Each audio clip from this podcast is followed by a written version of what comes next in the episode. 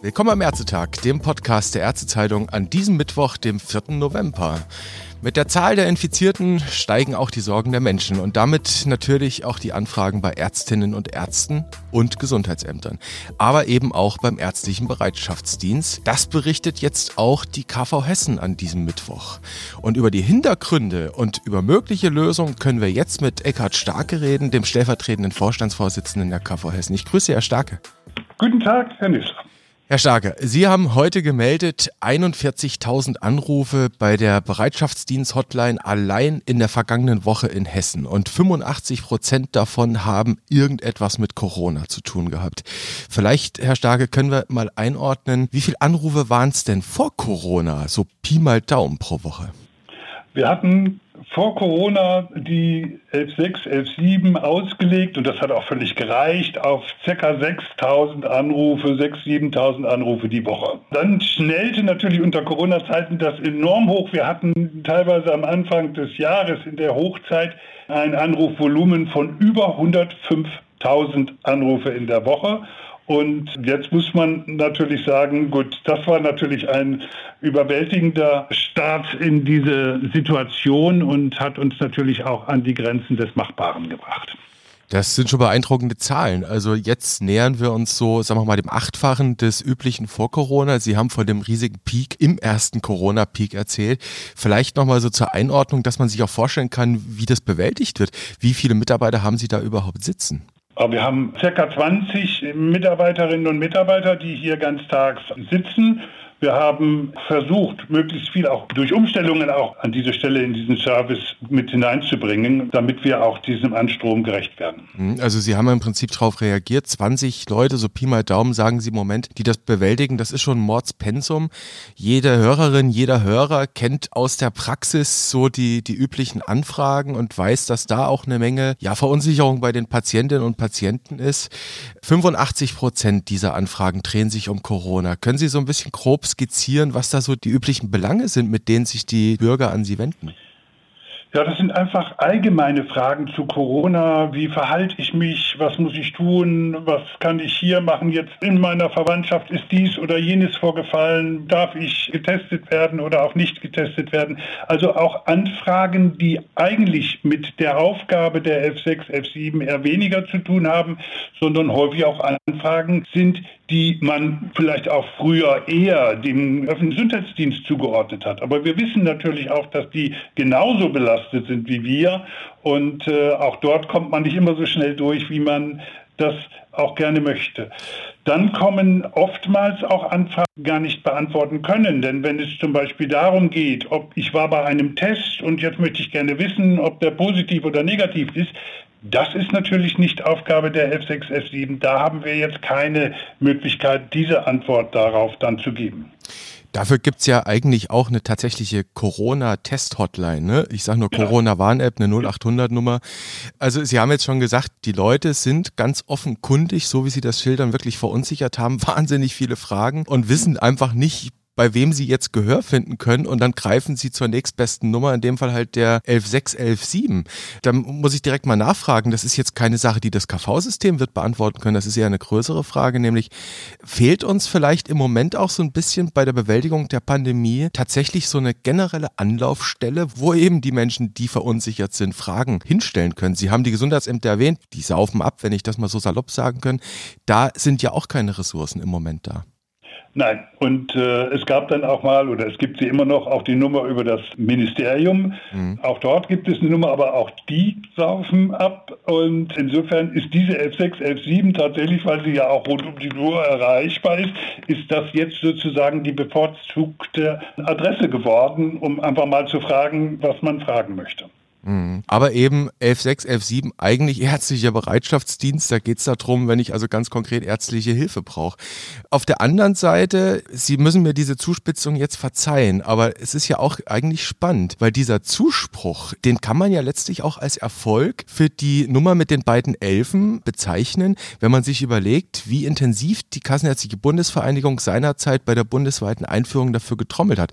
Hätten Sie das damals gedacht, dass die 11.6, 11.7 jemals so ein breiten Zuspruch erfahren würde? Ja, aber langfristiger, sagen wir so. Wenn wir mhm. es damals so gedacht hätten, hätten wir uns die Reklameaktion vielleicht sparen können. Das wusste zum Glück keiner.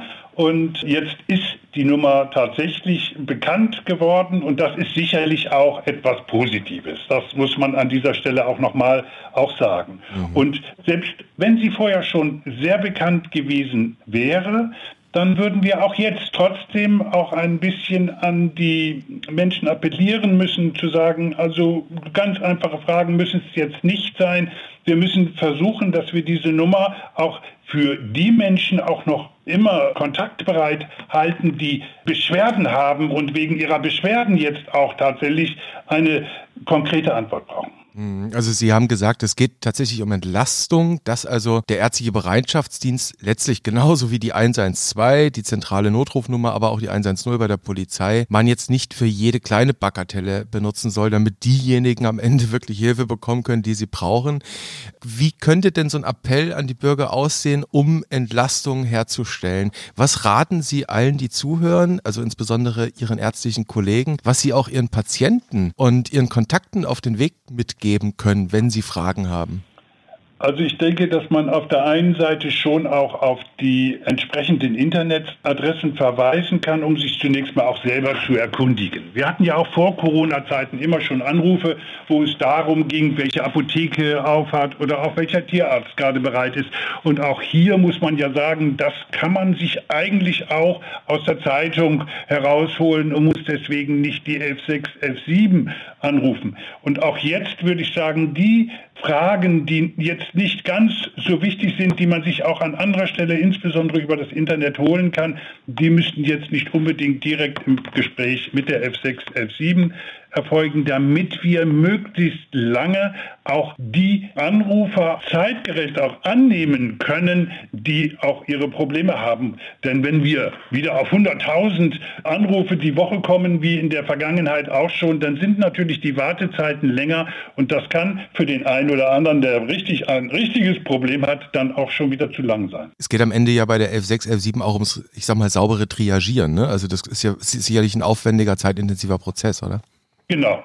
Und wir müssen natürlich auch sagen, wir leben hier im Moment in einer Phase, mit der wir bisher noch nie haben leben müssen. Mhm. Und insofern läuft natürlich nicht vieles so, als hätten wir diese Phase nicht. Das trifft ja auch für die Testzentren zu. Wir müssen einfach jetzt auch mal sagen, wir haben jetzt eine hohe Belastung.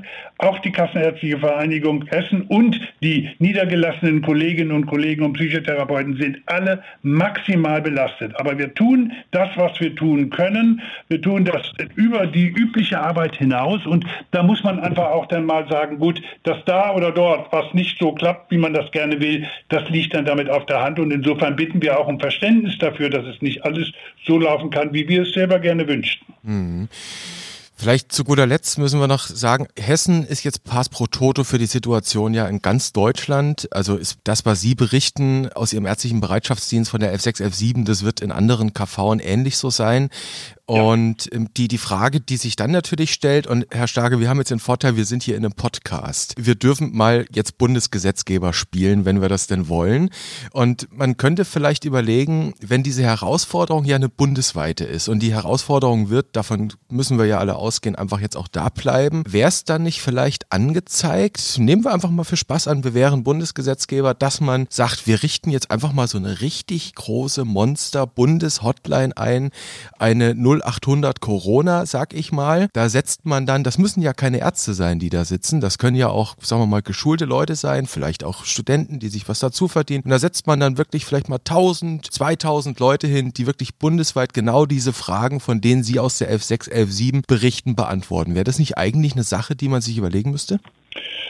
Das wäre sicher ein, ein Vorschlag, den man sich überlegen möchte. Ich befürchte auf der anderen Seite auch, man kommt dann sehr schnell da wieder dazu, es einem anderen aufzuerlegen, denn im Grunde genommen auch diese Leute fehlen im Moment. Wir mhm. haben ja, wir brauchen an vielen Stellen brauchen wir ja auch Menschen, die uns unterstützen und helfen.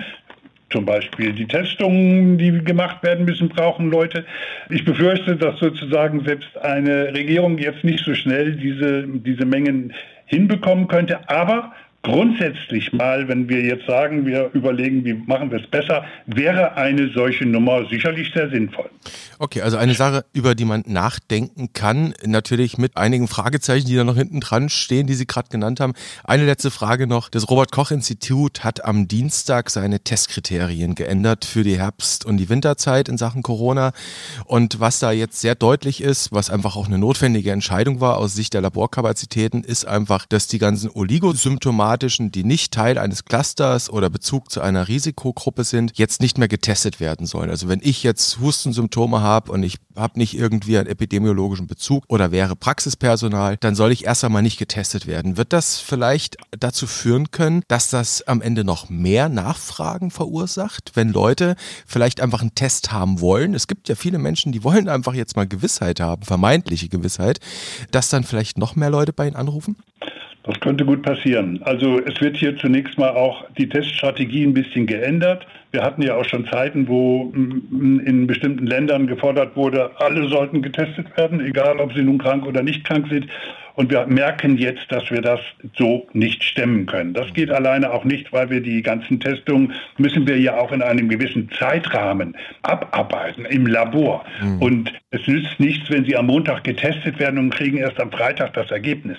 Das sind natürlich Dinge, wo wir umdenken müssen und wo wir die Teststrategie mal grundsätzlich auf andere Beine stellen müssen. Insofern freuen wir uns natürlich darüber, dass jetzt das RKI auch hier mal ganz deutliche Worte gesprochen hat. Sicher kann es jetzt passieren, aber das werden wir gleich am Anfang wieder, dass jetzt jemand fragt und sagt, warum bin ich jetzt nicht, werde ich nicht getestet, obwohl ich zwar keinen Husten habe, aber ich könnte ja husten, dann ist das eine Sache, die auch die 11.6, 11.7 sicher nur unbefriedigend beantworten kann.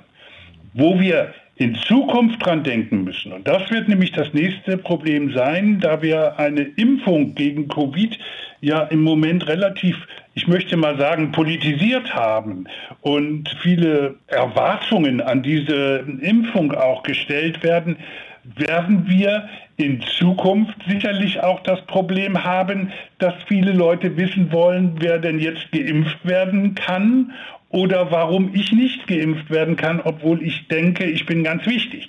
Und das ist etwas, wo wir auch aufpassen müssen, dass wir dann auch in Zukunft damit eine zentrale Nummer in irgendeiner Weise einrichten müssen, um auch diese Fragen abzuklären. Das wird die F6, F7 dann erst recht nicht auffangen können. Nicht leisten können, genau. Es gibt ja mutmaßlich eine Beschlussvorlage von Bund und Ländern in der Gesundheitsministerkonferenz für eine nationale Impfstrategie. Wir wissen alle, es sollen in den Regionen, in den Ländern Impfzentren mhm. eingerichtet werden. Und das, was Sie jetzt angesprochen haben, die Nachfragen beim Impfen, die erleben ihre Kollegen ja gerade justamente mit Blick auf die Influenza-Impfung, ne? wo jetzt die Praxen darauf warten, dass sie Nachschub bekommen, wo die Patienten ja. sich auch fragen, warum kann ich nicht geimpft werden? Ihr Plädoyer zum Ende hin vielleicht mit Blick auf eine mögliche Corona-Impfung, braucht es da nicht dann wirklich eine massive und vor allem eine ganz klare und präzise Kampagne? Genau die braucht es. Und äh, wir haben auch im Vorfeld zur Influenza-Impfung ja auch gemerkt, dass diese Kampagne nicht ganz so glücklich war, die sie da für die Influenza-Impfung gemacht haben. Wenn man dann sagt, alle sollen sich impfen lassen, dann muss man sich auch fragen, haben wir denn so viel Impfstoff überhaupt da? Denn viel schlimmer ist es, wenn es gesagt wird, es sollen sich alle impfen lassen und derjenige, der dann kommt, hören muss, er kann nicht geimpft werden, weil er nicht zur entsprechenden Gruppe gehört oder weil kein Impfstoff vorhanden ist. Das darf nicht passieren, das wäre ein GAU. Und insofern brauchen wir gerade für die Covid-Impfung eine klare Aussage, die brauchen wir auch von der Politik, denn diese Diskussion, wer geimpft werden kann oder nicht oder soll, das darf nicht in den Praxen geschehen. Denn die Praxen haben jetzt schon genug damit zu tun, die Menschen zu beruhigen, weil wir ja jeden Tag irgendwelche anderen Schreckensmeldungen bekommen und im Moment natürlich die Angst der Bevölkerung groß ist. Klare und präzise Kommunikation, das wünscht sich Dr. Eckhard Starke, stellvertretender Vorstandsvorsitzender der KV Hessen, unter anderem mit Blick auf eine mögliche Corona-Impfung, aber auch auf viele andere Dinge. Herr Starke, ich bedanke mich sehr für das Gespräch. Ich wünsche Ihnen alles Gute, bleiben Sie gesund und hoffentlich auf bald. Ihnen auch und auch vielen Dank.